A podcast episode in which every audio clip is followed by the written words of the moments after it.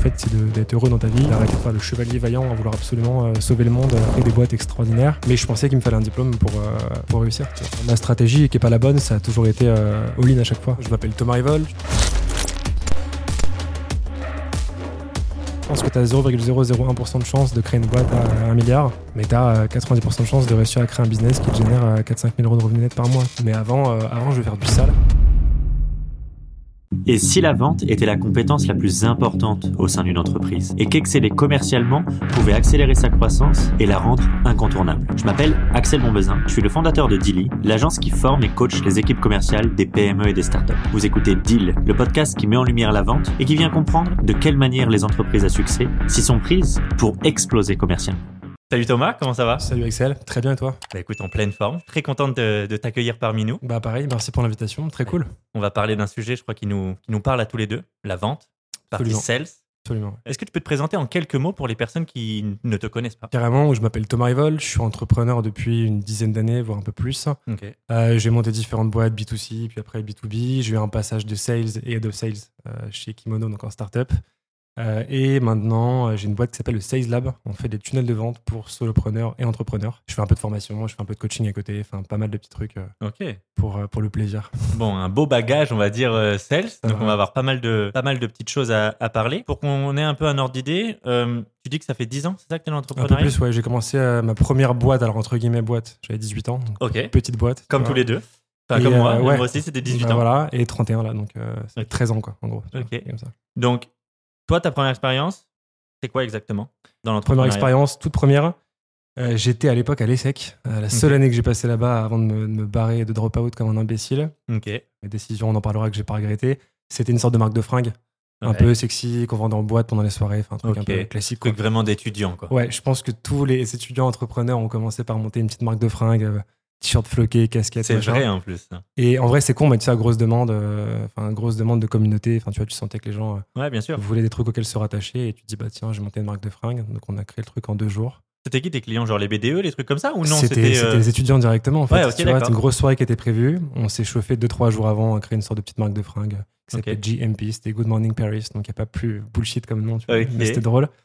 Euh, et casquettes un peu à la Chrome Art. Je sais pas si tu te rappelles à l'époque les casquettes qu'ils avaient un peu en boîte. Non, c'est quoi? Ah, euh, avec le filet derrière, là? Ouais, et les trucs un peu devant, logo, machin, Ouais, etc. ok, Donc, je bref, Donc on a fait un truc dans ce style et, euh, et ça s'est bien vendu parce qu'en fait, euh, marketing un peu pas agressif, tu vois, mais euh, Tu vendais ça comment? T'avais fait un petit site ou tu directement soirée en boîte. ouais. On avait fait imprimer, je sais pas, 300 casquettes, 300 t-shirts. Ok, Et à l'entrée, il y avait un petit stand, et puis dedans, il y avait un stand. Et tu vendais, tu vendais, tu vendais. ok. Donc par contre, fallait sortir l'argent d'abord parce que tu, tu fais, pas il fallait un peu de stock, pas ouais, grand c'était pas chose. grand chose. C'était pas grand chose. Et après, j'ai toujours fait des petits boulots à gauche à droite pour faire un peu de cash, pour monter des projets, etc.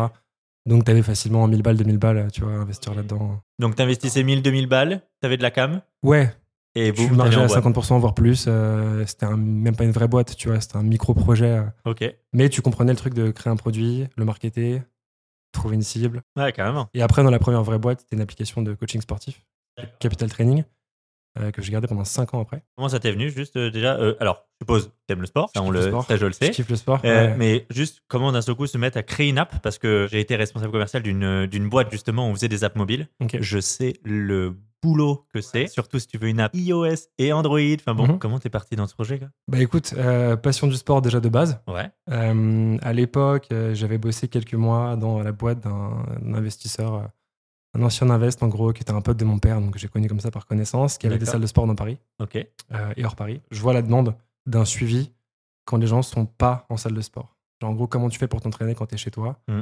Euh, T'as pas de conseils, t'as quelques vidéos YouTube un peu dégueu, t'as pas de- d'exo, tu sais pas quoi faire, t'as pas le matos, enfin tu vois. Ouais. Et, euh, et à l'époque, je crois que dans une soirée, je croise un ancien pote d'enfance que j'ai un peu perdu de vue. Et on parle de ça. Et lui, il me dit, mec, en ce moment, les apps, c'est la folie. Tu il y a 12 ans, les applications, c'était un truc de fou, tu vois. C'était ouais. une dinguerie. Mais Et il me dit, euh, viens, on fait une app et tout. Je dis, un truc de sport, pourquoi pas. Et en fait, le truc germe pendant la soirée. On se revoit le lendemain, on lance un Ulule, Ok. truc de financement Ouais, participatif, là. Et on est contacté le soir même par une, euh, une chaîne de télé qui s'appelait Sport 365, je sais pas de conneries à l'époque, Ok. qui nous dit on, on trouve le projet chambé, on vous veut demain matin en live en plateau à 9h du mat. Mais attends, raconte. À l'époque, t'as au moins des dessins, t'as des. t'as Il y a trois screenshots euh, faits à l'arrache le jour même, des... Ok. plus le projet, en gros on veut créer une app, machin. euh, Mais c'est un projet quoi. C'est un projet. Ça n'existe Ça pas. n'existe pas. Il n'y a rien. juste un projet. Et on apprend ça à 19h, 20h. Et on débarque en plateau le lendemain matin. euh, première interview de ma vie, premier direct, première interview. Première pression, je suppose, de dingue. la tête qui tremble et tout, tu sais, le Bah stress de fou, tu vois, mais c'était marrant. Et, euh, et on, on pitch le truc. Euh, on finit par trouver des invests et on se lance. On se lance. Et euh, alors, le schéma classique, tu vois, euh, après, faire un deck, euh, lever des fonds, machin, Bah ouais. euh, qui à l'époque était, selon moi, le seul moyen de, de, de le- réussir de et réussir. considéré, tu vois. J'ai appris bien longtemps après qu'on pouvait faire euh, différemment. Mon premier projet, tu vois, vraiment chômé, euh, je bossais dessus pendant mes études à côté. Donc en fait, j'ai drop de l'essai que je me suis barré. C'était quoi le, le, le moyen de, de conversion? Là, tu parles justement que tu fais une cagnotte Ulule, Mhm. mais vous aviez déjà des communautés euh, sur des réseaux, des trucs Zéro. comme ça? Que dalle. Rien du tout? Que dalle, on est On parti part from from scratch. scratch, From à scratch. poil. 100%. Ok, Euh, on a tout cramé en influenceur, quasiment. d'accord. Donc on est monté très très vite. Euh, à l'époque, les apps de sport, euh, il n'y en avait pas, ou peu. Ouais, ouais, Il y avait Freeletics, euh, il y avait Adidas qui commençait, mais c'était vraiment le tout début. Et il y a Nike qui arrivait quelques temps après. Ouais, avec le. et qui nous a fait beaucoup de mal parce qu'on faisait la même chose, mais moins bien, tu vois. Donc forcément, voilà. souvent le cas quand même. Et ouais, Quand ils souvent, mettent, tu fais souvent moins bien bien. sûr, de ouf, tu vois. Donc, euh, donc voilà, et puis à l'époque, on était des gosses, tu vois. On connaissait rien au business, euh, en communauté, machin. Donc en fait, on a levé un peu de pognon, on a fait une V1 de l'app avec une agence. Donc on sous-traite au lieu de prendre une team en interne, tu vois, euh, qui sort une app chambée. Et en fait, euh, on, on crame tout sur les influenceurs pour créer une sorte de communauté via l'Insta, avec des jeux, des machins, des trucs. Je sais pas, on a dû faire peut-être 100, 120, 130 000 téléchargements, un truc comme ça. Donc c'était pas dégueu, Ah, tu c'est vois. beaucoup quand On même. a fait top 1 euh, sur l'App Store Forme Santé. Ah ouais, non, c'est beaucoup. 130 000, 130 000 c'est beaucoup. Donc c'était cool. Après, à l'époque, il n'y avait pas autant d'applications, tu vois. Je pense que le refaire maintenant serait bien plus compliqué. C'était quoi le business model? C'était un abonnement, en gros, Ok. euh, freemium, classique, tu vois. Tu commences en gratos et après, si tu fais un programme personnalisé, on avait une sorte d'arborescence avec, tu vois, 300 programmes types. Et si tu voulais un truc euh, personnalisé, c'était genre Il y avait 10 le petit cadenas et si tu veux. Tu Exactement. et- Ok. Classique, tu vois. Ouais. Mais il faut remettre dans le contexte, il y a 12 ans, Il y a 12 ans. Il n'y a pas c'était ça. un truc, tu vois, pour nous, c'était incroyable. Ouais, ouais. Donc, euh, donc bref, donc on a bossé assez longtemps là-dessus. Euh, et, euh, et je te dis, logique, en fait, pas assez de rentabilité et plus de croissance à tout prix, choper des nouveaux membres, etc. Et du coup, pas de business, quoi, pas de cash qui rentre, enfin du cash qui rentre, mais pas assez pour que ce soit intéressant.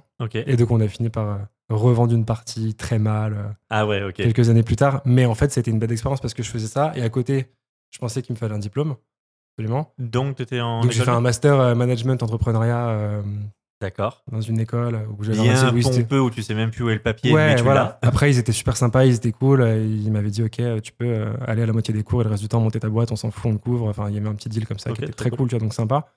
Mais je pensais qu'il me fallait un diplôme pour, euh, pour réussir, tu vois. Ok.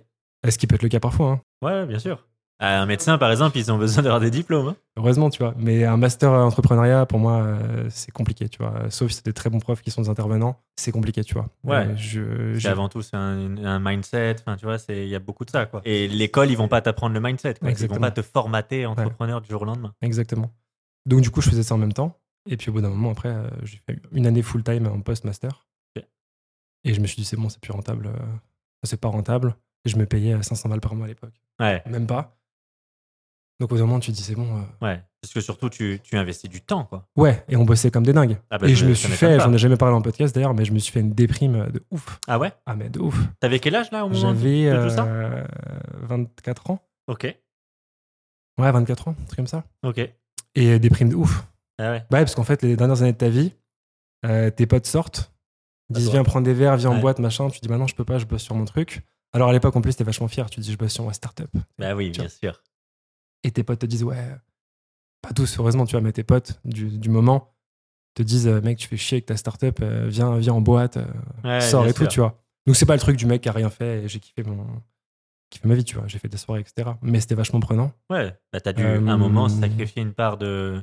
Une Ouais. part, mais qui pas forcément. Enfin, à voir. Euh, Des fois, il y en a qui voient ça part. comme un sacrifice ou pas, mais. euh, mais ouais, c'est- avec le recul, ouais, c'est un sacrifice, mais Ouais. qui vaut le coup.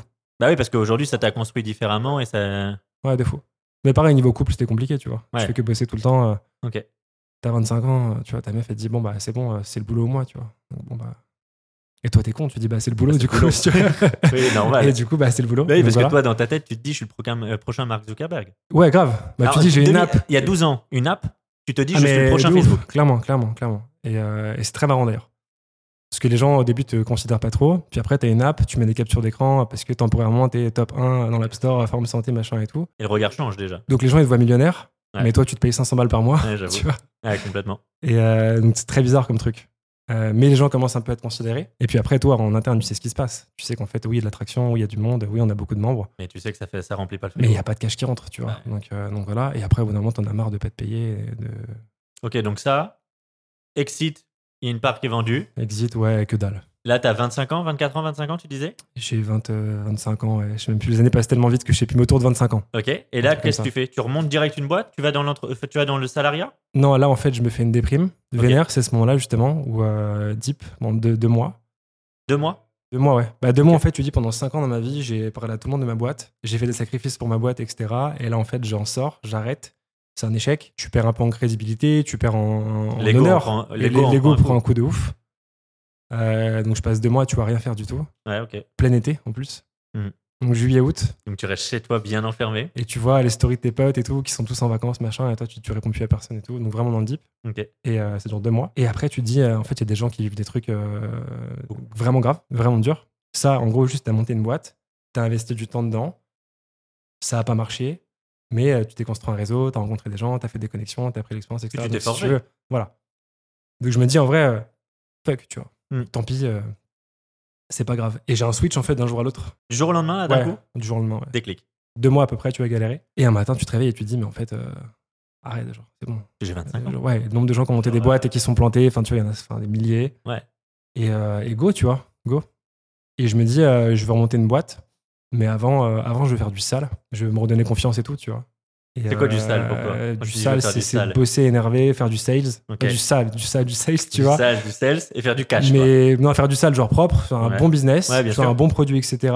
Mais bosser comme un dingue, faire des perfs euh, dingos. Ok.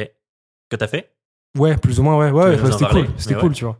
Et à l'époque, comment ça se passe? À l'époque, je crois que je suis un peu dans le deep et j'appelle euh, mon pote Harold, Ouais. Harold Gardas, que t'as reçu, on embrasse. grave. Et euh, à l'époque, il bossait chez La Relève, lui, en recrutement. Et, euh, et je dis, euh, frérot, faut que tu me trouves un truc. euh, C'est lui qui te trouve un job? Ouais. Il me, dit, euh, il me dit, écoute, j'ai un plan pour toi. Donc, il me trouve un plan. Sales dans une boîte, non, enfin, responsable d'une petite team dans une boîte, je sais plus laquelle. Et je fais l'entretien, tout se passe bien. Le mec se dit, ok, go, c'est bon, on y va. Et je pars du truc. J'allais signer et il me dit, attends, attends, attends, j'ai un mon pote, Olivier, qui a monté une boîte qui s'appelle Kimono, etc. C'est Ok. chambé, je pense que tu vas kiffer. Peut-être, voyez-vous, prenez un café, machin. Donc, je dis, bon, bah, ok, go. Donc, j'y vais. Là, on est en quelle année? 2017, Je 2019 sais plus, on est il y a. il y a six- Lancement il y a de six Kimono? ans. Non, non, après, Non. ça faisait un an qu'il a monté Kimono. Ok. Donc je sais plus exactement les années, mais Ouais, en gros, ok, c'est pas voilà, grave. c'est un an, un an et demi après le lancement de Kimono. Un an à peu près. Et j'arrive, je prends un café avec Olivier, on discute, euh, ça fit.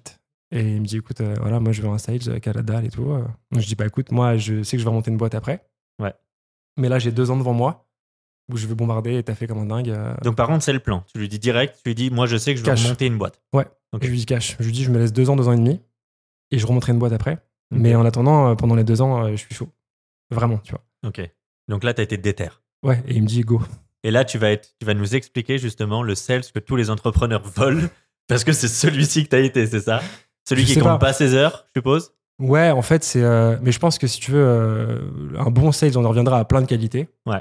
Mais une qualité principale, c'est de vouloir euh, faire du cash. Et on aime en parler en France parce que tu sais, on n'aime pas trop parler d'argent, etc. Et genre, en gros, le sales, non, il veut juste euh, apporter une réponse aux problématiques de ses clients et tout. Non, un vrai sales, il veut faire du cash. Il aime l'argent. Pas pour l'argent en tant que tel. Non, non, bien sûr, pour mais que ça peut pour aussi. le, euh, le game, en fait, t'as l'argent au début, bon, tu veux faire du cash pour t'acheter des trucs, etc., avoir ta stabilité, ta sérénité, ok. Ça, ça amuse à un moment, mais après, tu te rends compte Voilà. c'est pas ça qui. mais c'est hyper important. Mais bien C'est hyper important.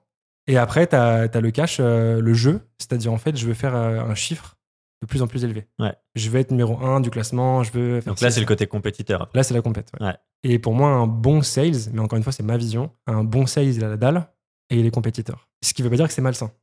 Tu vois, dans la team, il y avait une super ambiance. On était tous en mode compète. Mais on s'entraidait, on se gérait des deals les uns Donc vous étiez autres, quand même tous en, en bonne entente? Franchement, il n'y a jamais d'embrouille dans les team sales. Jamais. Never. C'était vraiment du truc. euh, c'était, on avait tous la dalle. On bossait tous comme des dingues. Il y avait un classement, donc on se tirait la bourre. Mais il n'y a jamais eu de trucs euh, bizarres. euh. Ra- Raconte un peu. Donc là, on est chez Kimono. Toi, Ouais. tu es sales. Tu intègres la boîte comme sales. Exactement, ouais. Comment ça se passe? Tu fais de l'outbound? Tu des... as des contacts qui viennent? Comment ça se passe? Alors au début, très drôle parce qu'au début, les process, c'est un peu à l'arrache. Notre CRM, c'est sur Excel. Enfin, tu vois, c'est tout. C'est vraiment le démarrage, quoi, le Kickstart. Ok. Et, euh, et ouais, ouais, on, on- on fait de l'outbound, ouais, on chasse. Ok. Euh, en utilisant beaucoup l'Emlist, d'ailleurs. D'accord. Eh ben, écoute. Donc voilà. Euh, et ouais, non, non, franchement, on, on bosse, on bosse beaucoup. Euh, on fait pas de call. On a pas mal d'inbound aussi qui tombent euh, parce que Kimono a une belle image à l'époque, tu vois, très Totalement. stylé, etc. Et c'est un peu la boîte qui arrive et qui dépoussière l'industrie du textile. Ouais, parce qu'à l'époque, c'était ça. À l'époque, c'était kimono, Ouais. textile pour les entreprises, on est, d'accord. ouais. Ou les goodies avec la petite tasse. euh, Voilà. Mais avec le côté culture design où tu accompagnes sur la culture de manière globale, tu fais des, des fringues sexy, euh, ouais. on bosse avec des belles boîtes. Enfin, tu vois, c'était pas le, le truc un peu à l'arrache, juste de flocage un peu dégueu. C'était un truc, un truc vraiment chambé. Tu as produit bio, bête de qualité, etc. Donc, c'est Ok. c'était un truc en plus. Et donc, bref, donc du coup, un an de sales euh, vénère avec un showroom en fait. Donc, l'expérience client était dingue. Tu vois, en fait, tes rendez-vous de closing, c'était les gens qui venaient au showroom, qui essayaient les produits. Ok. C'était dingo, tu vois. C'était vraiment cool. Euh, et du coup, sales, ouais, euh, hardcore, quoi. Euh, hardcore. Euh, deuxième année, du coup, je passe manager de l'équipe des sales, D'accord. Donc, euh, recrutement, formation, c'était une petite team, tu vois, on se marrait bien et c'était vraiment cool. Vous étiez tous à peu près avant le même âge en plus. Ouais, à peu près. Donc, à peu Grosso près modo, c'était genre 25-30 piges, euh, à peu près, tu vois. Donc, très sympa. C'est toi qui recrutais Ouais, c'était chaud d'ailleurs. Très, très chaud. À quel niveau c'était chaud? En mode, il n'y a pas euh, compliqué de trouver la ressource? En, fait, si tu veux euh, trouver le bon profil, euh, très compliqué, dans la mesure où pour moi, sur la partie sales, c'était une variable humaine qui est bien plus importante que les compétences. Tu vois, moi, c'est un peu euh, le mindset, c'est embauche pour la dalle, forme pour les compétences Ouais. et paye pour les performances. Ok. Mais embaucher quelqu'un, euh, alors sur, sur- en tout cas sur le sales, tu vois. Euh, je parle pas de métier très technique où effectivement, si t'embauches des gens qui connaissent rien, voilà. Oui, bien sûr. mais un bon sales qui a du quotient émotionnel. C'est pas le fameux QI, c'est le QE, Ouais, c'est-à-dire sûr. capacité à s'adapter à la personne qui est en face, etc. De l'empathie, toutes ces choses-là. Exactement. Et qu'à la dalle, Mhm. ça le fait. Ouais, un peu encore. Tu pourras le former aux compétences, euh, des scripts, des machins, etc. Tu pourras faire ce que tu veux. Mais euh, si t'es une personne qui, a beaucoup de connaissances en termes de sales, mais qui a pas ce côté empathique et qui a pas la dalle, pour moi, ce sera jamais un bon sales. La Et grande je- différence qu'on rencontre en fait entre le savoir-être et le savoir-faire. C'est exactement ça. C'est sûr que le savoir-faire, il s'apprend. Le savoir-être, euh, c'est quand même inné à quelqu'un. Après, ça veut pas dire qu'on peut pas changer de, pas de personnalité, mais voilà, s'étoffer un petit peu là-dessus. Ouais. Mais c'est sûr que, ouais. Donc, le plus compliqué pour toi, c'était de recruter, enfin, de trouver des personnes où le savoir-être, ça collait ou fitait avec toi, c'est ça? Ouais, compliqué. Euh, après, c'est. Enfin, le management, de toute façon, et le recrutement, c'est jamais simple. Euh, c'est des sujets hyper, hyper complexes. Et, euh, et j'ai eu une équipe trop petite pour euh, juger ce que c'est d'être vraiment manager. Tu vois, j'ai pas eu euh, 35 personnes à gérer. euh, C'était une petite team. Ouais. Mais, mais l'humain est très complexe. Toi, tu as beaucoup d'attentes. Tu as envie d'aider les gens à aller d'un point A à un point B au sein de ton équipe. Mais ces personnes-là n'ont pas forcément les mêmes envies, au même timing, etc. Ouais. Et, C'est un ensemble de paramètres qui s'entrechoquent. Pas si simple que ça à gérer. Donc, donc c'était compliqué, mais marrant. Ouais, bien sûr. En fait, si tu veux, euh, ton, ton but, euh, euh, c'est de recruter des personnes euh, ont la dalle et de leur donner les outils et les moyens euh, d'atteindre leurs objectifs, tu vois. Et quand tu vois ça comme ça, c'est un peu différent, enfin, différent tu vois, d'un process de recrutement classique où tu dis est-ce qu'il a les skills ou pas. Ouais, bien sûr. Donc voilà. Donc j'ai fait quelques trucs. Là, tu cherches à creuser, en fait, Ouais. le mec, Tu des vraies questions de closing, je Mais suppose. j'ai eu des gens qui sont arrivés, qui m'ont montré un CV. Hmm. Et c'est con, mais j'étais en mode, enfin, ouais, Mets ça de côté. on s'entend pas, enfin, tu vois, euh, on s'en fout complètement, quoi. Et c'est pas le truc classique du oui, le CV ça marche plus. Non, le CV ça peut être important. Mais en tout cas, pour un sales, Ouais, ouais, pour bien moi, sûr. le CV, tu t'en branles. Sauf si euh, c'est un gros sales, un gros poste qui va gérer une région, machin, et tu Bien dis, sûr. qu'est-ce que tu as fait avant? Est-ce que tu as bossé dans telle boîte, etc. Oui. Mais, mais là, pour, pour ces postes-là, euh, tu vois, euh, pff, tu, tu recrutes à la dalle, quoi. Les gens, les gens qui ont faim. Et puis tu vois s'il y a un feeling qui passe. Et si tu veux, moi, je me dis, si pendant euh, l'entretien, entre guillemets, qui est finalement un café, quoi, tu prends un café, Ouais, tu papotes, hein. si le feeling s'installe confortablement, tu as une bonne indication sur comment ça se passera avec un client. Parce qu'en fait, le mec ou la nana ne te connaît pas. Ouais. Donc, c'est un rendez-vous de découverte, quoi. Ouais, carrément. Avec le petit stress euh, que tu as de dire, ouais, putain, est-ce que je vais être embauché ou pas? Et Mais d'ailleurs, même- je trouve que c'est là aussi on, on trouve pour les personnes qui recrutent des sales, savoir si c'est un bon sales, c'est en fait comment il termine l'entretien. Est-ce qu'il te close en fait ou pas Ah, exactement. Ou justement, c'est normal. Et imaginons que tu fais un process de recrutement, donc tu sais qu'il va pas avoir sa lettre de- d'embauche tout de suite, Hmm. mais c'est en fait quelle question aussi il va poser en mode Ok, est-ce que tu peux m'expliquer c'est quoi le process, c'est quoi la suite, tu vois Ouais. Je trouve que c'est là aussi où tu trouves, Ah, tu vois la, la différence de Ok, là j'ai un mec qui est investi et qui a déjà la dalle, tu vois, qui est déjà prêt. C'est exactement ça. Ouais. Donc c'est vraiment au feeling et tu, le- tu le ressens. Ok. Que Tu vois, moi, je pense qu'en. Après, je me suis trompé plusieurs fois. Mais euh, les bons recrutements, en 5 minutes, c'était plié. Ah ouais, ok. Il y a un truc, il se passe quelque chose, tu vois. C'est une personne, euh, tu, tu sens son énergie, euh, tu, tu sens euh, l'aura, est-ce que la personne est à l'aise ou pas. Ouais, bien vois, sûr. les capacités euh, de, de- de discussion, tu vois, tu, tu rebondis, machin. Ouais, est-ce que la personne a rebondi Est-ce qu'elle s'intéresse Est-ce que. Tu le sens. Après, tu peux te tromper. Et c'est compliqué de dire, tu vois, que tu peux faire un bon recrutement sur 5 minutes. Mais ce que j'ai vu par la force des choses, c'est que les bons recrutements, tu le sentais, quoi. Tu te dis, ok, là, je suis hyper à l'aise. Tu vois, on papote normal, on, on échange, etc. L'entretien se passe bien. C'est même pas un entretien, c'est un café. Et je me dis, mais en fait, euh, cette personne-là, tu le mets face à des clients, euh, Hmm. c'est bon, ça le fait, tu vois. Ok.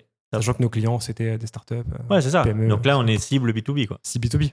Donc Ok. tu dis, euh, et c'est des gens cool, quoi. C'est pas des relous. euh, on n'est pas sur un produit qui est compliqué à vendre, tu vois. On, on est sur un produit qui est euh, euh, presque à l'époque une commodité. Donc les gens qui viennent te voir, ils sont, euh, ils te connaissent déjà un petit peu. euh, c'est un moment sympa.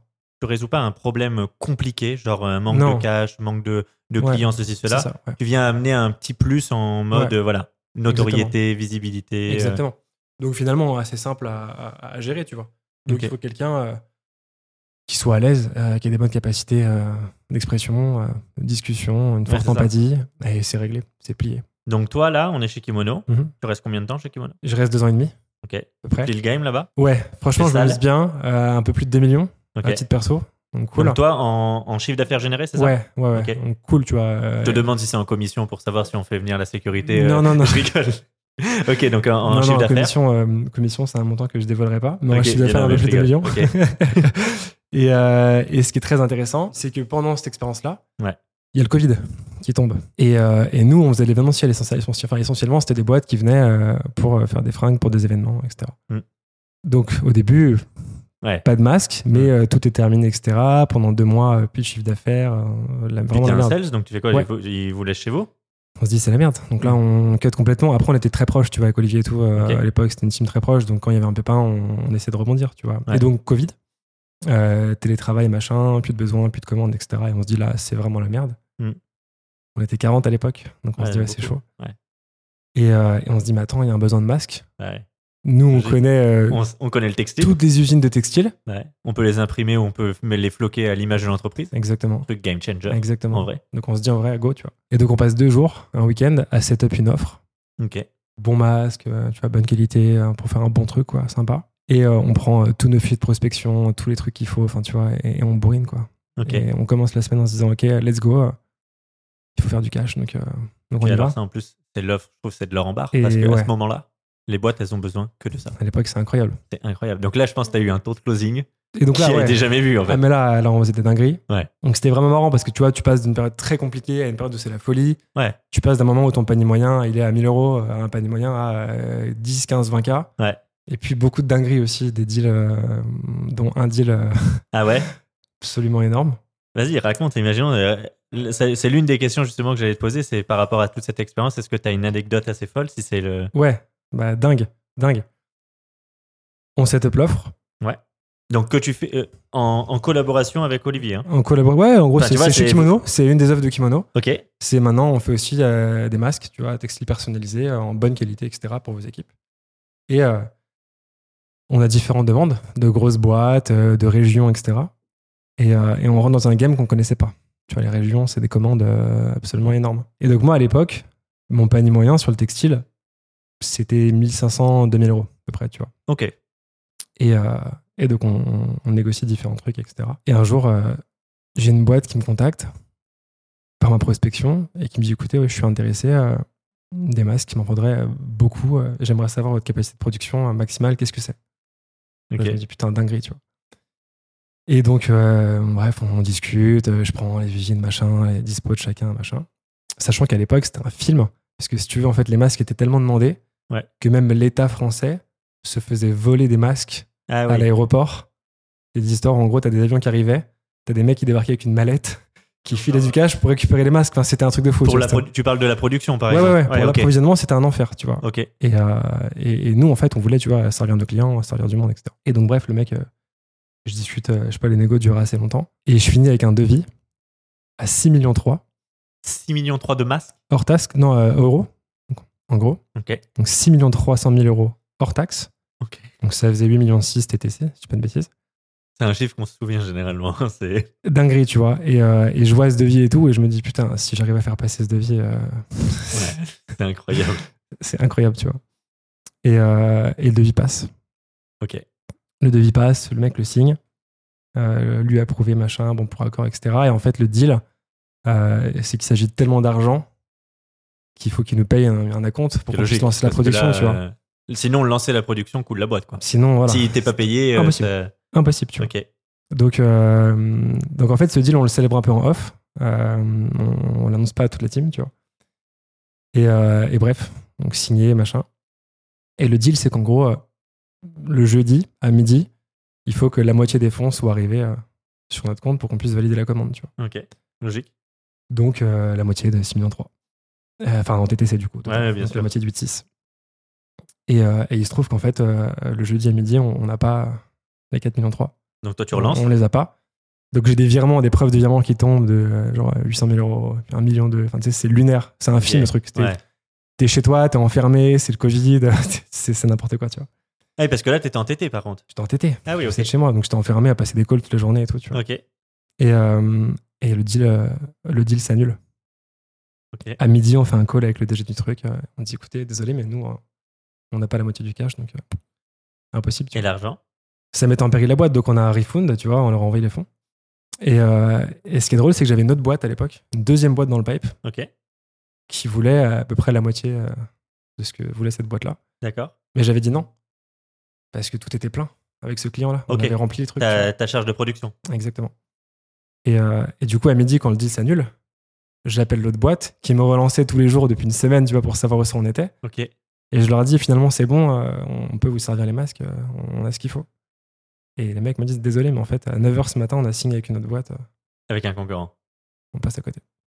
Donc là, Et là, ouais, tu dis, bah, tu dis, tu sais, c'est un peu le deal de ta vie, quoi. Je veux Ouais. dire, signer un deal à 8 millions 6, TTC, Ouais. ça t'arrive pas, tous les jours. bah, surtout, en fait, vois. toi, par rapport à ton panier moyen, ouais, il y en a où ça arrive Exactement. quand tu vends, par exemple, un avion ou des Ouais, trucs comme ça. Bon, exactement, là, ok. Eux, c'est même euh, une pacotille, tu vois. ouais, c'est ça, tu vois. Toi, par rapport à ton panier moyen, d'ailleurs, ce qui est énorme quand même, parce que t'as dit panier moyen 2000, ah, mais ouais. mais, fait 2 millions quand même chez eux. euh, donc t'as dû en, t'as dû en traiter du client. Après, à la fin, j'avais des paniers, enfin, un panier moyen qui s'élevait parce que j'avais des commandes à 20, 30 000, les plus gros clients qui avaient confiance, avec qui on bossait depuis longtemps, etc. Mais je veux dire, t'en, as brassé quand Ouais, il y a eu du volume. Ouais, il y a eu du volume. Ok. Donc, euh, donc voilà, et en fait, ça, ça m'a pris un truc de fou. C'est qu'en fait, même quand le deal est closé, même quand une partie est payée, c'est pas encore fini. Ouais. En fait, le deal, il se termine quand c'est signé, payé, et que tu as délivré la prestation, et que la personne est satisfaite. Là, le deal se termine. Ok. Mais souvent, on se dit, c'est bon, c'est closé. Tu vois. Ouais. Tant en que gros, c'est signé, j'ai un go de principe et tout. Première erreur. Ouais. Euh, deuxième erreur, tu te dis, ok, c'est bon, c'est signé, machin, euh, j'ai le paiement qui est tombé. Est-ce que c'est la totalité ou pas non, t'as pas tout, tu vois. Ouais. Et, euh, et donc c'est marrant parce que finalement, euh, c'est presque une anecdote, tu vois. Euh, et puis l'air de rien, on, on a comme vendu pas mal de masse, donc on a réussi, tu vois, Oui. à, à, entre guillemets sauver tous les jobs de la boîte et assurer le salaire de tout le monde, etc. Non, ça t'apprend beaucoup de choses, ce truc. Tu m'étonnes. Tu te dis finalement, ouais, tant que je vais pas au bout. Moi, maintenant, ma conviction, c'est ça, tu vois, c'est qu'en fait, le deal, il est pré-closé quand tu as un accord de principe. Mm. Ensuite, il est closé quand tu as une signature, entre guillemets. Mais il est encore pré-closé, tu vois Ouais, bien sûr. re-pré-closé quand tu as le paiement. Et après, quand tu délivres que la personne est satisfaite et que l'argent est sur ton compte, C'est là que là, le deal est est closé et là, c'est ton client et là, tu peux le dire. Tu vois. deal done. Mais d'ailleurs, nous, tu vois, à, à l'époque, euh, je sais que enfin, je parle de cette histoire parce que je sais qu'Olivier en a parlé il y a quelques temps, donc maintenant, euh, on en parle comme ça, mais à l'époque, on l'annonçait à personne, tu vois. Bah, bien sûr. En, en gros, on se célébrait et c'était tellement ouf qu'on attendait euh, d'avoir la certitude, tu vois. Puis vous faisiez ça en fait en, en visio, en mode euh, en Ouais. catimini, quoi. Ouais, mais tu vois, il y avait toujours un truc euh, important, c'était de se dire, euh, on, on mettra jamais la boîte en péril. Bien sûr. Donc si on sent que ça passe pas, ça passe pas. Hmm. Et le plus Ça important, vouloir la boîte. pour avoir le record absolu de la vente. Exactement, tu vois. Mais on a gardé le devis signé, machin. Ah ouais, ok. tu vois, c'est c'est un Ok. truc qui se garde, quoi, à vie. Et donc ça, là on est en 2020, tu dis donc c'est Covid, Ouais. période Covid. Toi, le Sales Lab, tu le fondes à quel moment? Parce qu'il me semble que tu le fondes en Covid. Ouais, en fait, c'est en post-Covid. Ok, Euh, en fait, si tu veux, euh, je crois que je pars de chez Kimono en 2020, d'accord. fin 2020, euh, pour monter une boîte. Ok, Des compléments alimentaires à base de protéines d'insectes. ok. Toujours lié un peu à la nutrition, sport. Toujours lié un peu euh, sport-nutrition. feedback, enfin tu vois, le petit Voilà. rappel d'avant. Exactement, avec une variable qui était une variable euh, santé et planète. C'est-à-dire, en fait, tu vois, les protéines animales, euh, on consomme beaucoup quand on fait du sport. Ouais. Ça défonce la planète. Est-ce qu'il y a un moyen intéressant, euh, plus que le végétal, qui est pas aussi dingue, tu vois, est-ce qu'il y a un moyen intéressant, voilà, et on se tourne vers l'insecte. Donc on commence à aller voir des usines, machin, on monte la, on monte la boîte. Quand etc. tu dis on, c'était pas tout seul T'es avec un. On était trois. D'accord. était trois dessus. Ok. Euh, avec justement Harold, d'ailleurs, Ah ouais, qui faisait ok. partie des trois. D'accord. Et un autre copain qui s'appelle Justin, qui depuis a monté les salles de sport absolument canon dans Paris. D'accord. Donc, euh, donc voilà. Et, euh, et on, on monte le projet, etc. Donc moi, je pars de chez Kimono. euh, je dis Olivier, tu vois, je t'avais dit, dans deux ans, deux ans et demi, j'allais partir. Donc c'est le moment. C'est le moment, tu vois. Donc je pars. Euh, je monte cette boîte. On lève un peu de pognon. Et en fait, euh, tout s'annule à cause d'une réglementation. Parce que les réglementations pour l'introduction d'insectes sur le marché français, c'est juste très, très, très compliqué. Surtout en période de Covid, où tout est repoussé Ouais. à 2-3 ans après. Et en gros, grosso modo, on est en 2000, euh, 2020, je crois, un truc comme ça, et on nous dit euh, d'ici 2023, c'est même pas la peine d'y penser, euh, il se passera rien. Ok. Donc euh, Donc là, c'est en gros ton Donc, projet, pas de pourquoi tu levée, lâches et- Enfin, voilà. On lâche parce qu'on sent que c'est mort. On n'est pas entêté, tu vois. Euh, et donc je perds un peu de pognon dans l'histoire, on perd ouais, tous un parce peu que de tout le monde a mis un peu d'apport. Classique, tu vois. Donc on perd. Ah, Important de le Euh, rappeler quand même. Euh, un entrepreneur, il met aussi de l'apport quand même. Parce qu'il y a plein de personnes Ouais, qui peuvent nous sûr. écouter, des solopreneurs par moment, qui se disent Oui, maintenant, euh, je veux plus lâcher même un centime. Euh, Ah ouais. Non, non, non. on, on investit pour gagner de l'argent. Donc, ok, tu mets de l'apport que tu perds. Ouais, ouais, et puis tu te mets souvent en danger. Enfin, moi, ma, ma stratégie, qui est pas la bonne, ça a toujours été euh, all-in à chaque fois. Tu vois. Ah, tu fais all-in, toi? Ouais, à chaque fois. Ok. À chaque fois. Tu crois que, tellement au euh, truc, dans tous les cas, tu mets toutes tes billes, quoi. Ouais, en fait, j'ai la conviction, mais c'est une bêtise. hein, et, et- et ceci n'est pas un, confé- un conseil en investissement et en gestion de la trésor. Parce que, mais j'ai la conviction, si tu veux, que, euh, en tout cas, c'est ma vision à moi. Je suis all-in dans un projet et je prends tous les risques qu'il faut. Euh, donc, quand j'ai du cash à dispo, je vais pas commencer à refaire un BP, aller lever, machin, ou faire des emprunts Euh, pour un banquier qui va me casser les couilles, qui va me dire oui, voici, ça, ça, prise de 100, machin. Non, c'est- tu m'emmerdes en fait. C'est j'ai du cash de côté que j'ai gagné, je l'investis. Si je gagne, je gagne. Si je perds, je perds. Ok. Tu vois? Euh, C'est pour ça que ça me fait toujours rire après quand tu gagnes un peu de pognon, que les gens te disent eh, c'est pas normal. euh. Non, en fait, euh, je, en fait, si, je prends j'ai- risques. J'ai tout misé, quoi. Tu vois? Et quand on dit qu'en fait l'entrepreneur il mise beaucoup de choses euh, et qu'il se met en danger, ouais, c'est réel, tu vois. Ouais. Euh, plusieurs fois dans mon parcours, j'avais à peine de quoi payer mon loyer à la fin du mois. ok. J'étais en mode euh, le complet. stress. euh, Ouais, parce qu'en fait, euh, Intense. si tu veux, quand il te faut une rallonge de, euh, je sais pas, 25-30 000 balles, Mm. tu vas pas te dire, ouais, auprès de qui je peux lever ou quelle banque je peux aller voir. Parce que ta banque, elle va te dire, va te faire foutre. Bah ouais. Donc tu dis, bah tiens, j'ai un peu de cash de côté, Je vais les prendre. je mets. Et si ça passe, ça passe. Et si ça passe Donc pas, là, ça t'as passe plus pas. de sécurité, t'as plus de matelas de secours, quoi. Plus rien. Ok. À ne pas reproduire à la maison ou pas. Non, Vous voulez après une belle mais- histoire, je rigole. Non, mais tu vois, en, bien vrai- sûr. en vrai, ça fait partie du game. Et maintenant, après, tu vois, tu le racontes aussi pour le storytelling parce que mais- c'est marrant et tout. Mais en vrai, pragmatiquement, et je rencontre tous les jours des entrepreneurs qui se mettent vraiment en danger. Ouais, et alors, nous, tu vois, ça va parce que euh, euh, au début, c'était célibataire, Ouais. t'as pas de gamin, Ouais, complètement. tu loues un appart. Donc, je veux Mm. dire, le risque, il est minime. Mais moi, je vois des mecs et des nanas, Faire ça avec 30, des familles. 35, 40 piges, qui ont des familles, Bien sûr. des gosses à nourrir. Euh, Et je trouve que les, et les réussites dans ce cas-là, après, sont encore plus belles. Ouais, carrément, tu Parce vois. que là, tu te dis qu'il y en a, ils ont été loin. hein. Bien sûr. Ah, Il y en a, ils ont été loin. Et, et je pense que tu vois, c'est un stress de dire bon bah j'ai pas de quoi payer mon loyer à la fin du mois. Mm. Mais c'est un autre stress de dire euh, là j'ai ma famille et mes gamins. Pas, euh, je dois donner à manger à mes enfants. quoi. Ouais. Et c'est pour ça que tu vois, euh, on, on crache beaucoup sur les entrepreneurs. Mm. Alors il y a des belles réussites, mais il y en a beaucoup qui se font cracher à la gueule. Et quand tu vois, quand tu connais un peu une partie des dark side, Mm. moi j'ai un profond respect pour tous les gens qui entreprennent, quel que soit l'âge, quelle que soit la situation, etc. Quand tu décides de prendre des risques, de te mettre en péril Mm. pour sortir une idée de ton cerveau et te dire je peux en faire un truc cool, Ouais, totalement. moi j'ai un profond respect. complètement. Quel que soit le statut de la boîte, que ce soit une boîte qui fasse à peine du cash ou une boîte qui fasse des millions, etc., j'ai un profond respect pour ces personnes-là. Et je pense que c'est compliqué de te rendre compte de ce que ça implique quand t'es pas dedans. Ouais. Tu vois? Donc c'est pour ça que je vois beaucoup d'entrepreneurs se faire cracher à la gueule, etc. Et je comprends pas. Tu vois, je comprends pas et je me dis. euh, Généralement, ces entrepreneurs qui se font cracher à la gueule, pas par des entrepreneurs. non, C'est jamais le cas. de toute façon, J'ai jamais entendu un entrepreneur, enfin, tu vois, cracher. euh, Non, c'est pas Never. possible. Never. Tu vois, C'est- comme euh, tu commences à créer du contenu sur une plateforme, Mhm. les gens vont se foutre de ta gueule, mais jamais les gens qui sont très avancés sur cette plateforme parce qu'ils savent ce que ça vaut et ce que ça coûte en termes de temps, en termes d'ambition, en termes Ouais. d'ego, en termes de. Tu vois Donc, euh, non, pour moi, tu te fais jamais cracher dessus par quelqu'un qui a mieux réussi que toi. Euh, moi, ça m'est jamais arrivé. Je me fais souvent troller, ça m'arrive, tu vois, sur mes contenus. Ah ouais? Bah, quand t'es visible, euh, tu peux te faire un peu défoncer, tu vois. En plus, je parle de sales, de conversion, par défaut d'un peu d'argent, etc. Euh, et t'as des gens qui aiment pas ça. Je m'en tamponne, en fait. Tu vois, tant que des gens qui aiment, qui aiment bien et qui s'apportent de la valeur, je suis OK avec ça. Mais je vois beaucoup de gens se faire un peu défoncer, tu vois, par rapport à ça. Mais, tu vois, à titre perso, je me suis jamais fait troller par quelqu'un qui avait mieux réussi que moi. Bah oui, ça, ça arrive jamais. Et ma réussite, entre guillemets, elle est extrêmement relative par rapport à plein d'autres gens. Tu vois la notion de réussite, C'est très perso. Voilà. Tu vois, moi, j'estime que je kiffe ma vie, je suis heureux, j'ai assez de cash pour m'éclater, euh, pour euh, kiffer avec mes potes, ma famille très, très proche. bien. Et d'autres vont dire que la Voilà. réussite, c'est fonder une famille, c'est, euh, tu vois, et les Exactement. deux ont raison. Il n'y a Exactement. pas de bonne ou de Mais- mauvaise mais c'est ça. définition du truc. Mais sur la réussite business, Hmm. donc c'est-à-dire euh, le CA que tu génères, les clients avec qui tu bosses, Ouais, etc. sûr. Et surtout la pérennité, est-ce que tu arrives à faire ça dans le temps? Ouais, ouais. Euh, Parce que c'est cool de faire du cash, mais le faire dans le temps, Mieux. c'est-à-dire que tu as un vrai business, que tu apportes de la valeur, que ont Carrément. confiance, qui rebossent avec toi, etc. Et tu vois, j'ai jamais croisé quelqu'un euh, qui avait un business plus développé et qui me disait t'es une merde. Ouais. Jamais. Par contre, des gens euh, qui n'en branlent pas une et Et qui me disent t'es une merde, Et en j'en ai, sont- j'en ai vu beaucoup. Ouais. Et ils vois. sont sur le canapé euh, en train de scroller sur TikTok. Je crois que c'est Benzema qui disait ça. Les gens, ils parlent, mais ils mangent des chips sur leur canapé, tu vois. Et Ouais. pendant ce temps-là, lui, il s'entraîne. euh. Bah ouais. Et lui, il a la tablette d'abdos, quoi. Donc, ça, donc ça me fait rire, tu vois. Après, toute comparaison gardée. Non, non, mais carrément. Et donc là, Mm. donc toi, ton business, s'arrête. Enfin, ton projet s'arrête. Du coup, le projet s'arrête. Et tu fais quoi Euh, Et bah, du coup, j'ai plus de cash. non Bah plus. ouais, t'es à poil. Mais je me dis, euh, je suis assez bon en sales. Euh, et, et je me dis, je peux accompagner des boîtes, des sales, tu vois, les aider, les former, leur mettre en place des process, etc. Ok. Donc, par réseau, à l'époque, j'avais un petit réseau sur LinkedIn et je fais un post en disant, je vais faire un peu d'accompagnement sales, euh, puis un peu de formation aussi. euh. Tu fais un post LinkedIn? Je suis un post LinkedIn, ouais. Ok. ouais. Et, euh, et en fait, ça marche trop bien. Genre, ça marche trop bien. C'est quoi ton post? C'est une photo de toi? C'est une vidéo? Non, non, même pas. C'est quoi? C'est un post, euh, c'est un post en disant, voilà, réseau. je suis parti, Je grave Cher limite, réseau. tu vois. C'est en mode, voilà les gars, je suis parti de chez Kimono, j'ai fait X euros en sales, accompagné tant de personnes, etc. Et maintenant, je suis dispo pour accompagner des sales, les former, accompagner des devs. Je sais même plus ce que je dis, mais c'est un Et truc ça, comme ça. Et ça, ça pop.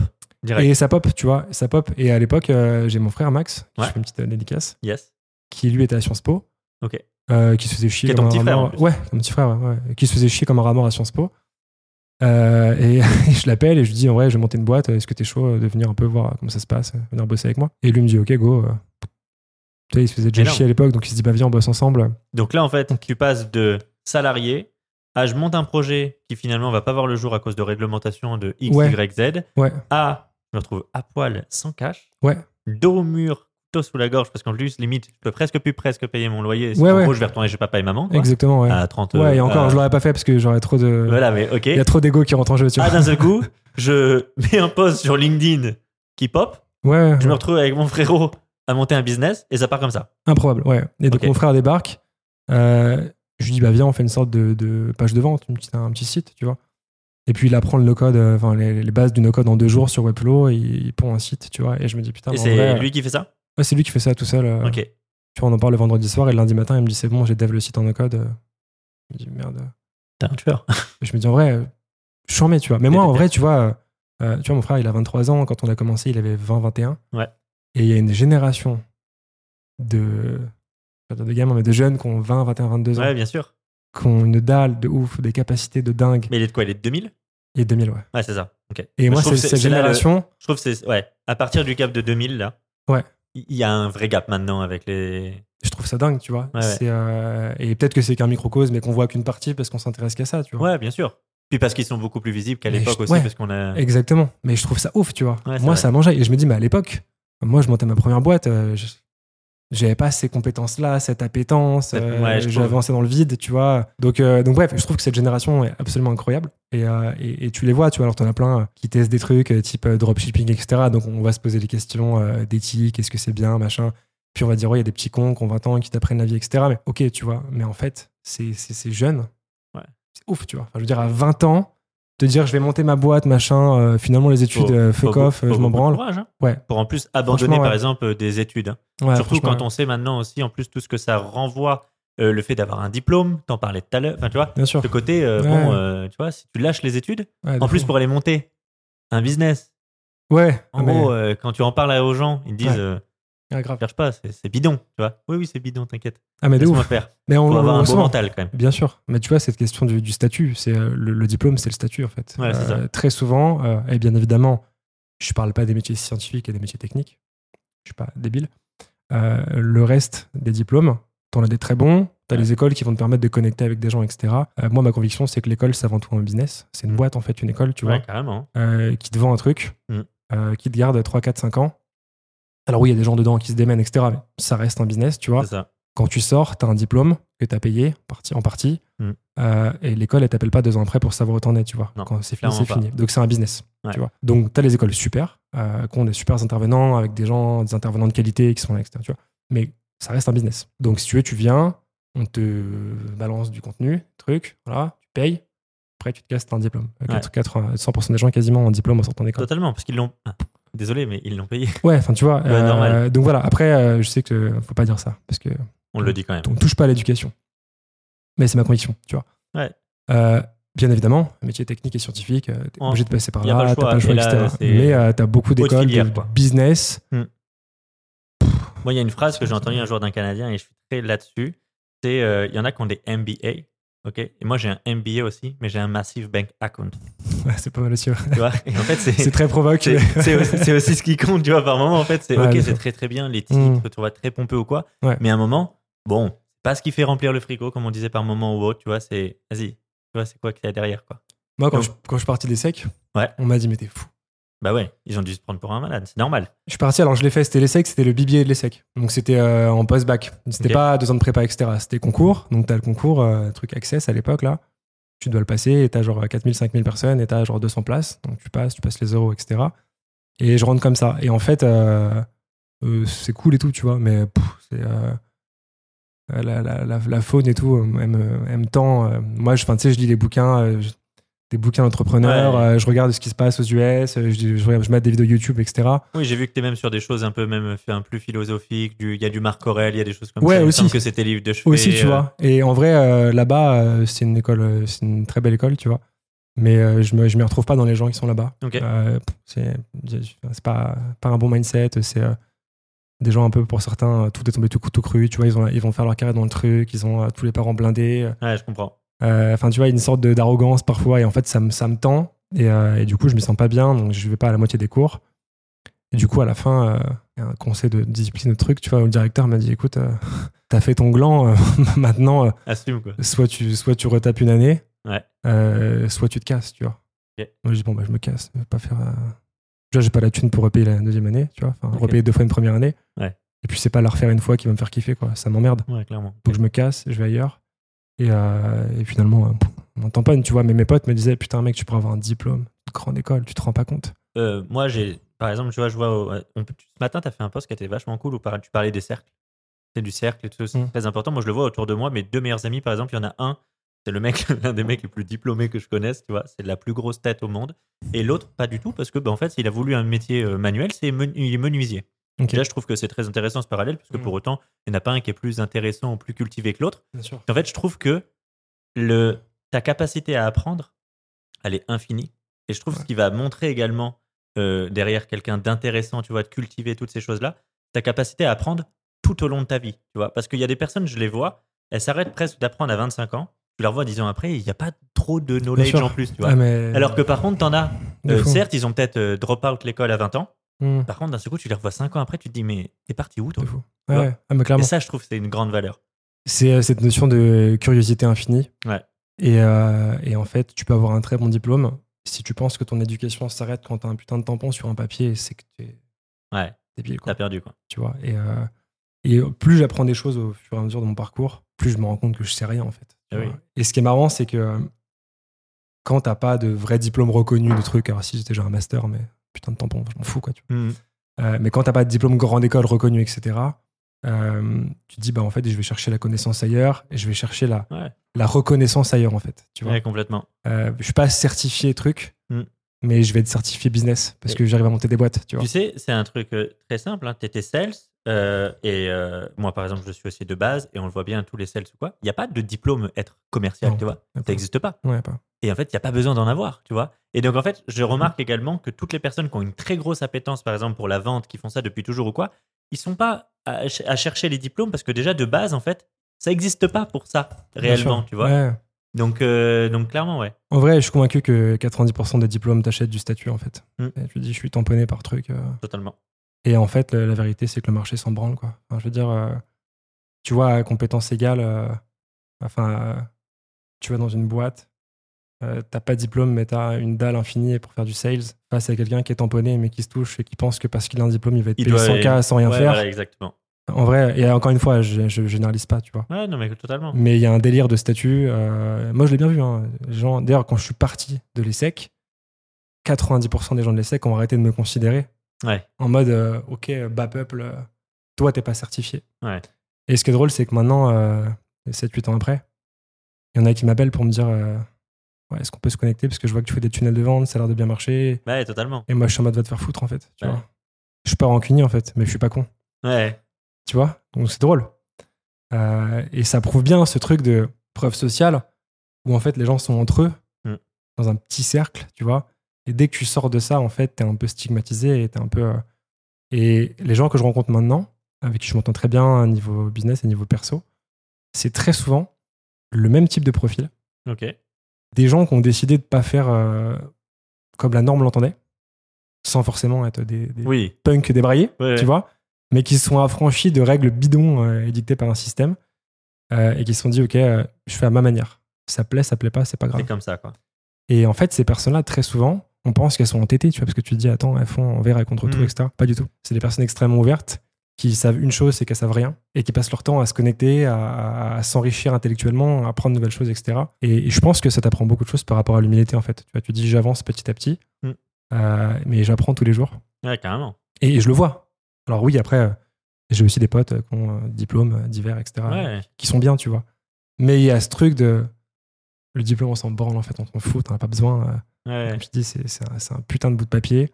Ça justifie pas ta valeur. Et ce qui est marrant, c'est qu'en fait, je le dis et j'insiste dessus parce que je vois plein de personnes qui se lancent, qui veulent pas forcément faire d'études, mais qui sont en panique de se dire Attends, je vais me lancer, mais j'aurai pas de diplôme, comment je fais? Ouais, carrément. Je suis en mode, en fait, euh, c'est à la dalle, quoi. Tu vois. Et maintenant, avec les leviers actuels, notamment Internet et les audiences, Ouais. euh, tu peux. Et la C'est pas- conna- le, le savoir et la connaissance. Ouais, tout est genre, accessible en trois clics, tu vois. Ouais, Donc, euh, alors après, il faut trier le vrai du faux, machin, etc. Bien sûr. Et, se faire son propre avis et son opinion. Et mettre en pratique. Ah oui. Euh, parce que c'est pas en prenant des formations, en lisant des bouquins que euh, tout va popper, mais euh, ça te donne des, tu vois, des steps euh, pour, pour avancer. Donc voilà, en fait, finalement, tout ça pour dire que tu vois, moi, je suis plein de- de- d'optimisme, en fait, et, euh, et tous les profils que je rencontre au quotidien, euh, il y a une variable qui fait la différence, enfin, il y en a deux, les gens qui ont une dalle infinie et les gens qui ont une empathie infinie et réussissent bien dans le business, Ok. généralement. Si on revient au Sales Lab, Ouais. là aujourd'hui, toi, euh, c'est quoi un peu votre process, votre cycle de vente, de l'acquisition jusqu'à la conversion Est-ce que c'est quelque chose justement que tu préconises après aux boîtes ou aux entrepreneurs que tu, que tu accompagnes? Explique-nous un petit peu. Nous, le modèle est particulier. Euh, en fait, on est en full inbound, Ok. donc on Donc prospecte les pas. gens viennent. Les gens viennent à nous euh, via l'audience qu'on a sur LinkedIn essentiellement. Euh, là, je viens d'ouvrir un peu Insta pour aller tester et on va tester un peu d'ads justement pour euh, tu s'ouvrir Ok. Avec une, nouvelle belle, perspective. avec une belle landing. avec belle landing, euh, ads un peu sympa, etc. webinaire, enfin, on va tout tester, tu vois. Pour Ok. s'amuser, nous, on est en mode explorateur. Tu vois, on veut tout tester et on veut surtout amener de plus en plus de perfs à nos clients. Et en fait, ce qu'on vend à nos clients, c'est que des choses qu'on a mises en place nous-mêmes. Tu vois. Je trouve ça absurde en fait de vendre un truc que t'as pas testé à titre perso. Oui. Donc euh, là pour l'instant ce qu'on vend c'est des systèmes de conversion et des fenêtres de conversion basés sur de l'inbound parce qu'on sait comment ça fonctionne et maintenant on l'a fait x fois donc on sait qu'on peut le dupliquer. Mais ce truc d'ads, webinaire, etc. pour aller chercher plus de scale, on l'a jamais fait donc on va le tester à titre perso. Ok. Et après on verra ce qu'on en fait. Donc voilà mais le modèle est particulier parce qu'on a des audiences qui sont pas énormes d'ailleurs. On a euh, peut-être 40 000 abonnés à deux avec mon frère. Euh, ce qui est pas Qui est quand même bien sur euh, c'est LinkedIn. cool, mais c'est pas énorme, tu vois. On doit faire euh, peut-être 18-20 millions de vues à deux chacun par, par an. Euh, donc c'est quand même cool. Euh, et du coup, on a que des demandes entrantes. On a euh, 30% du business qui va rentrer euh, euh, en découvrant par LinkedIn, par nos posts, et 70% par le bouche-oreille. Sachant qu'en gros, notre grosse activité, c'est ces fameux funnels de conversion qu'on met en place pour des boîtes, mais ça, on communique jamais dessus. C'est un truc qui se remplit 3-4 mois à l'avance euh, que par du bouche-oreille D'accord. les trucs sur lesquels on communique sur LinkedIn, c'est plus le côté solopreneur, les La systèmes formation pour solopreneurs, la formation, etc. Tu vois, euh, que je vois plus comme un programme d'ailleurs, euh, tu vois, Ouais, d'accompagnement. Mais euh, donc voilà, donc ça marche comme ça. Mais du coup, c'est très particulier euh, parce que tu es aussi dépendant de l'algo. Est-ce que tu es plus ou moins visible? Ouais. Et tu es dépendant du bouche-oreille. Alors nous, on sait que maintenant, on étale, tu vois, et on a X demandes, donc du coup, on les étale mois après mois. Bien sûr. Mais c'est un truc qui est compliqué à mettre en place au début en kick-off, tu vois. Donc, euh, donc voilà, donc c'est un modèle particulier euh, qui a un avantage, c'est qu'en termes de puissance sales, tu closes jamais. Parce qu'en fait, les gens viennent te voir et ils sont déjà Ils convaincus. sont closés, quoi. Euh, ils ont vu la valeur que tu as apportée, etc. Et c'est pas vraiment un closing, tu vois. C'est en Ouais. bon, bah voilà, euh, on- je veux qu'on bosse C'est un ensemble. onboarding, quoi. C'est exactement ça. Ouais. Ou, euh, alors en fait, maintenant, on, on refuse quasiment 50% des demandes quand on sent que ça ne fit pas. Il y a plein de paramètres maintenant qu'on a en tête, tu vois. Là, c'est le choix du roi, quoi. Ouais, c'est ça, c'est ça, tu vois. Et donc, déjà, on prend pas les clients qui sont chiants et qu'on sent relou, on prend pas. Ok. Et après, sur la partie programme, formation, accompagnement, etc., Euh, on regarde si ça fit vraiment avec le business. Donc, ça, Ok. on fait que du service B2B. Le reste, on ne prend pas, euh, parce qu'on ne maîtrise pas autant. Donc voilà. Et, euh, et on prend pas les gens euh, casse-couilles, quoi. On prend pas les gens pas d'éther. On prend. finalement, on prend un peu des gens dont le parcours nous parle, qui nous touchent un peu dans le sens où, tu vois, je me dis, putain, chambé, ça, ça aurait pu être une trajectoire que j'aurais pu prendre. Euh, j'ai envie de- d'aider cette personne à avancer. Parce que tu vois, c'est pas un programme full digital, tu te démerdes et tout. Il y a une heure de coaching en plus, t'as une communauté, t'as des Ouais, lives, etc. sûr. Donc t'as un accompagnement. Et notre but, tu vois, pareil, ça, on n'a jamais voulu le scaler. On, peut- Ok. on pourrait le scaler en disant, bah, c'est que du digital et on prend une team qui fait des trucs, etc. C'est pas un souhait. Et non. Non, non, non, on veut pas, on veut pas spécialement scaler, tu vois. Euh, là, on va tester les ads par curiosité presque. Mais plus, vous êtes vois. bien à deux, finalement, c'est quoi ta vision là? Parce que là, c'est quoi le recul? Deux ans, un peu, de, de- un peu plus de deux ans, d'activité? Ouais, un peu plus de deux ans. Tu t'imagines comment là dans 2025, deux ans plus tard? J'en ai aucune idée. C'est vrai? Ah, j'en ai aucune idée. Ok. Euh, Il y a deux variables qu'on regarde. Euh, enfin, trois. Un, le cash qu'on génère. Est-ce qu'on fait une petite croissance? Est-ce qu'on est plein tous les mois, etc. Machin? Là, pour avoir un ordre d'idée, le SaaS Lab aujourd'hui sur euh, une année en 2022, c'est quoi en, en termes de CA 2022, on doit finir à 650, 700 000 euros, truc comme ça, à peu près, euh, en encaissé. comme Ouais. ça. Euh, et on va faire euh, un peu plus cette année, je pense. Je sais pas. Moi, j'en sais rien, tu vois. Mais en fait, en plus, on traque rien. Enfin, on sait qu'on rend du cash. En fait, si tu veux, c'est le premier indicateur, c'est le cash qu'on rentre. Est-ce que ça, ça se remplit ou pas? On Ok. le voit. Deuxième truc, c'est le retour de nos clients. Ouais. Tu vois, on veut 100% de satisfaction qu'on n'aura peut-être jamais. Mais Oui. dès que quelqu'un n'est pas satisfait, on essaie de trouver des leviers pour aller plus loin. C'est déjà arrivé, tu vois, des personnes qui disent Ouais, bon, euh, c'est cool, mais pour moi, il me manque ça, ça. Il te manque ça, ok, on va le faire. Ok. Tu vois, là, on avait juste les cours, plus une heure de coaching. Les gens nous ont dit, ouais, une communauté, ce serait cool. Ok, on a créé une communauté. D'accord. Et on est en train de lancer ça. Ok. Après, on nous a dit, ouais, ce serait bien euh, des sortes de QA en live et tout. Ok, tous les, toutes les semaines, on va te mettre un live QA tous les vendredis soirs à 17h. On va te foutre une plateforme et on va échanger, machin, sur le truc. D'accord. Donc en fait, on améliore le produit petit à petit. Les gens ne paient pas plus, Ouais. mais ils ont plus de résultats. Donc, Meilleure expérience client, quoi. c'est ça. Donc, deuxième, c'est ça. Troisième, c'est le kiff, le niveau de kiff. Ok. Euh, C'est-à-dire qu'il y a un mois, on a euh, un des plus gros mois. Euh, on a fait vraiment beaucoup, beaucoup de cash. Quand t'as lancé ta formation, non? Non, c'était en gros, c'était il y a un an. Euh, on a pivoté entre deux produits et j'ai pris plein de monde en accompagnement parce que je voulais absolument, je sais pas pourquoi, envie soudaine de scaler. ok. Et du coup, je prends 100% des demandes quasiment. D'accord. Euh, donc on fait un mois de ouf. Et en fait, la dose de kiff, euh, Elle était minime parce que au sol. t'étais sous l'eau, non? Ouais, sous l'eau. Ouais. Et, euh, et en fait, là, tout le monde nous dit, bah les gars, recrutez. Ouais, j'ai pas envie, tu vois. Ah ouais? J'ai pas envie. Pourtant, on- t'as connu le, kimono, l'esprit d'équipe, la team, tout ça, et là, t'as pas envie, toi, de le, de le mettre euh, Non, en en place fait- euh, non, pour non, toi? en fait, euh, on, bien je bosse avec mon frère, on est bien. J'ai un deuxième frère Ok. Qui est en train aussi de monter ses petits projets, etc., euh, qu'on en demandera sur, enfin, sûrement dans quelques années, tu vois. Ok. Quelques mois, peut-être, je sais rien. Mais j'ai- petit frère encore? Ouais, ouais, ouais. En 10 ans d'écart. Ok. Euh, 10 ans avec Maxime ou avec toi? Non, non, euh, j'ai 8 avec Max et 10 ans avec Adrien, du coup, qui est deuxième. Ok. Et, euh, et je vois pas ça en mode business qui va scaler à tout prix, où on va embaucher, etc. Alors peut-être que je me trompe et que dans trois Ouais, mois, ouais. on va changer d'avis, tu vois, mais pour l'instant, on est bien. Euh, on a des clients chamés, Ok. on kiffe, tu vois. Pff, T'as une audience qui se, dé- qui se développe, euh, tu fais des, des projets chamés. euh. J'ai pas de raison de recruter, tu vois, et de me dire, euh, tiens, je vais mettre en process de RH. C'est intéressant. Le fait de juste être et de te contenter et d'être bien avec ce que t'as, justement, et de pas vouloir aller chercher plus gros, Ouais, pour, comme tu disais, par rapport à la dose de kiff, c'est ça. t'as amené plein de contraintes, quoi. Ouais. Après, on pourrait peut-être kiffer, tu vois, et j'ai plein de potes qui montent des boîtes, qui kiffent énormément. Ouais, bien sûr. Mais nous, la vision, euh, c'est pas euh, de faire une licorne. euh, d'ailleurs, je ne serais peut-être pas capable, tu vois. C'est pas de faire une grosse boîte. euh, c'est juste de faire une boîte où, en fait, tu as un petit scale, Ouais. notamment lié à l'audience, tu vois. Tu bosses avec des gens que tu kiffes. Alors, si par exemple, tu vois, je bosse beaucoup avec Fabien Ferreira, qui est un bon pote. Bah, on bosse souvent à trois, tu vois, avec mon frère et, et Fab. Ok. Mais c'est pas vraiment une boîte. Chacun a sa Oui, boîte. vous êtes se- tous en fait indé- enfin, autonomes, Ouais. mais vous travaillez, c'est plus un collectif. C'est quasiment un collectif, tu vois. Et euh, donc, euh, à la limite, si on ferait une boîte, ce sera trois, quoi, tu vois. Euh, et avoir après avec quelques partenaires à côté de confiance. Mais en fait, je suis en mode, je vais pas me structurer le truc et me dire, t'as une boîte, t'as un process de recrutement. Non, c'est Ouais, y a des gens qui sont charmés, qui sont cool, qui sont talentueux. Euh, Et tout le monde a sa liberté en fait. Chacun a sa liberté, tu bosses avec eux, t'as pas à te faire chier avec des contrats, des trucs. Après, c'est une vision euh, très perso et peut-être que dans deux ans, ça changera, ou dans trois mois, six mois, j'en sais rien. Mais pour l'instant, on est bien. Et je pense qu'en fait, euh, moi, au début, j'ai toujours cherché le scale absolument. Ouais. Monter des boîtes qui marquent, faire des millions. et ce truc un peu de, tu sais, de, de quête Qui nourrit l'ego. qui nourrit l'ego. Et surtout le fait de dire, mais attends, imagine ce que vont penser tes potes. C'était une belle boîte. Bien sûr. Si tu passes un peu dans les concours de trucs, machin. euh, et, euh, et un jour, je suis tombé sur, euh, cette notion de prestige vs profit. Donc moi, moi, si tu veux, par exemple, par rapport à- au profit à l'argent, j'ai un rapport très simple. C'est que c'est un véhicule. Euh, au début, tu dois en gagner pour t'acheter de la sérénité et t'acheter ton train de vie. Euh, et, et après, en fait, c'est euh, ça t'offre des options. Tu vois, les options de pas bosser, de partir avec ta famille pendant trois semaines quelque part, découvrir des pays, Mhm. Ou d'aider des gens que tu veux accompagner. Ou par exemple, tu vois, tu facturais à l'époque euh, du coaching, bah là, tu le fais gratos parce que tu veux aider telle ou telle personne. Ouais, ok, d'accord. Tu vois, donc ma vision, c'est ça. Donc en fait, mon but, c'est pas d'avoir de plus en plus de pognon, je m'en fous. C'est juste d'avoir de plus en plus d'options.